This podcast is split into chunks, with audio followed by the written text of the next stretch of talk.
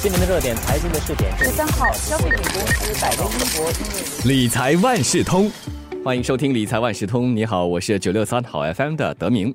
说到这冠病疫情啊，对许多人的工作和家庭带来了。大小不一的冲击，尤其是有家庭的职业女性，往往会比男性更需要兼顾家庭和工作这两方面，甚至是多方面。那部分女性从事的领域，有可能让她们更容易的面对收入变动的这种压力，而因此就面对更大的财务风险。所以，女性要怎么在官病世界中掌握好这理财的技能呢？这一期的理财万事通，我邀请华为媒体集团新闻中心财经新闻副主任冯佳。年和我们分享这女性理财专家所建议给女性朋友的，他们可以学习哪一些理财窍门？佳年你好，德明你好，大家好。在这个官病疫情之下，女性为什么可能更容易的面对种种的财务风险？新加坡在两性职场的平等方面呢，在亚洲是居于领先的地位。那么，在疫情发生之后的世界呢？本地女性面对被裁员的风险，应该是不会比男性更高的。女性所面对的财务风险种类呢，还是跟男性一样。那包括应急资金不足、不幸事件发生时候的财务保障，还有长期的退休财务保障风险等等。那即便如此呢？冠病疫情对女性的工作带来的冲击，有可能还是更大的，因为受雇于酒店业和服务业的女性比率一般上比较高，而这些领域呢，其实也是受到疫情的影响更大。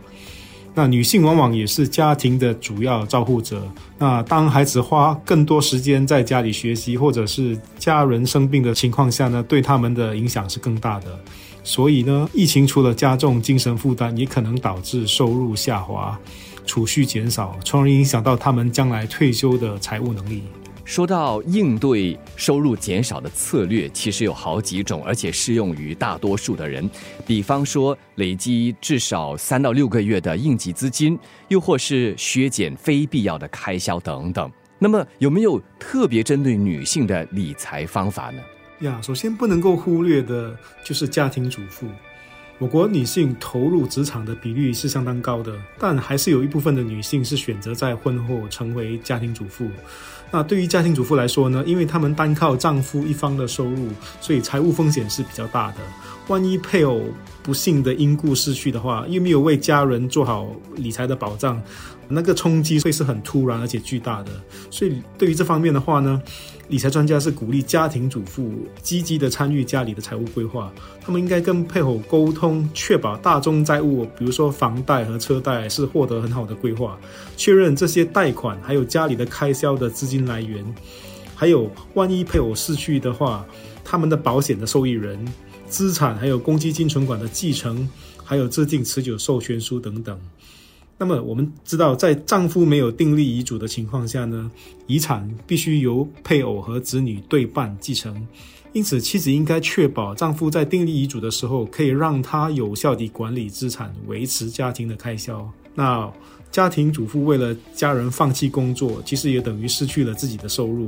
在这方面呢，理财专家鼓励丈夫用现金填补妻子的公积金户头，帮助她累积公积金，同时也能够享有估税扣税 （tax relief）。那如果丈夫的普通户头达到基本存款出额后，再将其余的存款转到妻子的户头下呢，两人也同时享有较高利率的好处。那公积金局今年推出为期五年的退休户头配对填补计划 （Match Retirement Saving Scheme）。那符合条件的人，如果获得丈夫的填补的话，还可以获得政府一对一的填补，每年最高六百元，五年最高能够达到三千元。嘉宁刚才提到的，主要是针对家庭主妇的财务规划。那么单身女性呢？现代女性选择不婚的人是越来越多了。对于单身女性，她们又要怎么确保个人的财务健康呢？单身的好处是财务上能够自主，那不好的地方就是一切都要自己承担。尤其当疫情放大了潜在的财务风险，自己一个人的话就必须要自己承担，那负担其实是蛮大的。单身女性应该考虑购买适合的保险，尤其在医疗保健方面，为可能失去收入提供保障，这能够帮助他们缓冲失去工作啊。严重疾病或陷入残疾或需要住院治疗时候所面对的财务冲击。那本地单身女性的一个重大的财务决策呢，就是应不应该购买自己的房子。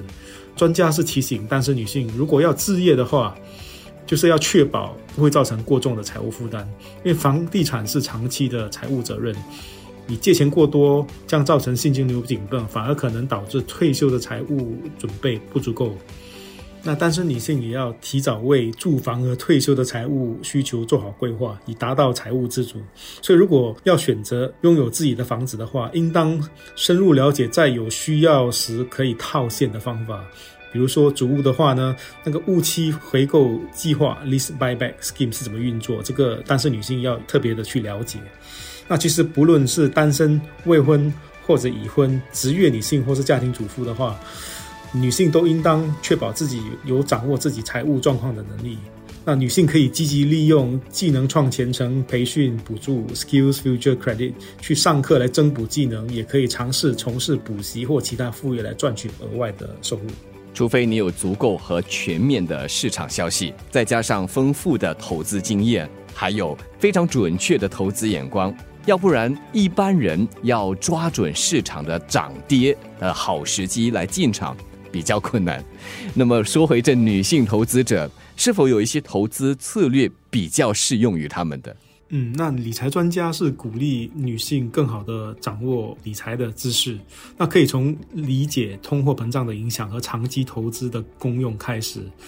他们可以根据自己的风险偏好和资金，从低成本的投资产品开始，比如说呃指数挂牌基金 ETF，或者是单位信托基金 Unit Trust。那女性应当了解对冲风险的重要性，不要让储蓄在长期流失价值。他们应该通过持有不同的资产的投资组合，在退休时候继续享有入息。尤其现在的利率是超低吗？理财专家是不建议女性只把钱存在定期存款。那另一方面呢，我们知道最近网上交易平台越来越盛行，就是越来越多人通过网上交易平台去买卖股票，这当中是存在一些投资风险的，因为这些平台让保证金交易 （margin trading） 更加的方便，这意味着市场下行的时候蒙受巨额亏损和负债的那个风险是大大的增加了。那女性在这方面尤其要更加的小心。理财专家是鼓励女性应当采取长期分阶投资的方式去投资。例如，通过平均成本法 （dollar cost averaging） 来降低平均投资成本，在长期缓和市场波动的冲击。那平均成本法的投资方式呢，就是每个月定期投入一笔固定数额的资金，去购买某只股票、单位信托基金或者挂牌基金。也就是说呢，不管市场是大涨还是大跌，你都定期投入固定的数额，比如说每个月固定投入一百元、两百元或者五百元。那当然，在市场大涨的时候呢，你的固定数数额能够买进的股票就会比较少，可是当市场下跌的时候呢，你就能够买进更多的股票。所以当市场在长期是呈现一个上扬的走势呢，在中间它有时是起，有时是跌的情况下呢，平均成本法是能够帮助你缓冲掉市场波动对你的投资回报的冲击。那在长期其实是能够提高你的整体的投资回报的，这是一个女性可以考虑的投资方法。好的，这一期的理财万事通，华文媒体集团新闻中心财经新闻副主任冯嘉年和我们分享女性理财专家的一些建议，那就是在这个官病世界里，女性投资者有哪些理财窍门、理财攻略可以掌握的？谢谢嘉年。理财万事通每期提供你最需要知道的理财与财经知识。如果你想了解更多，可以到早报的 SG 搜索“联合早报财经专栏理财解囊”。我是九六三好 FM 的德明，我们下期再见。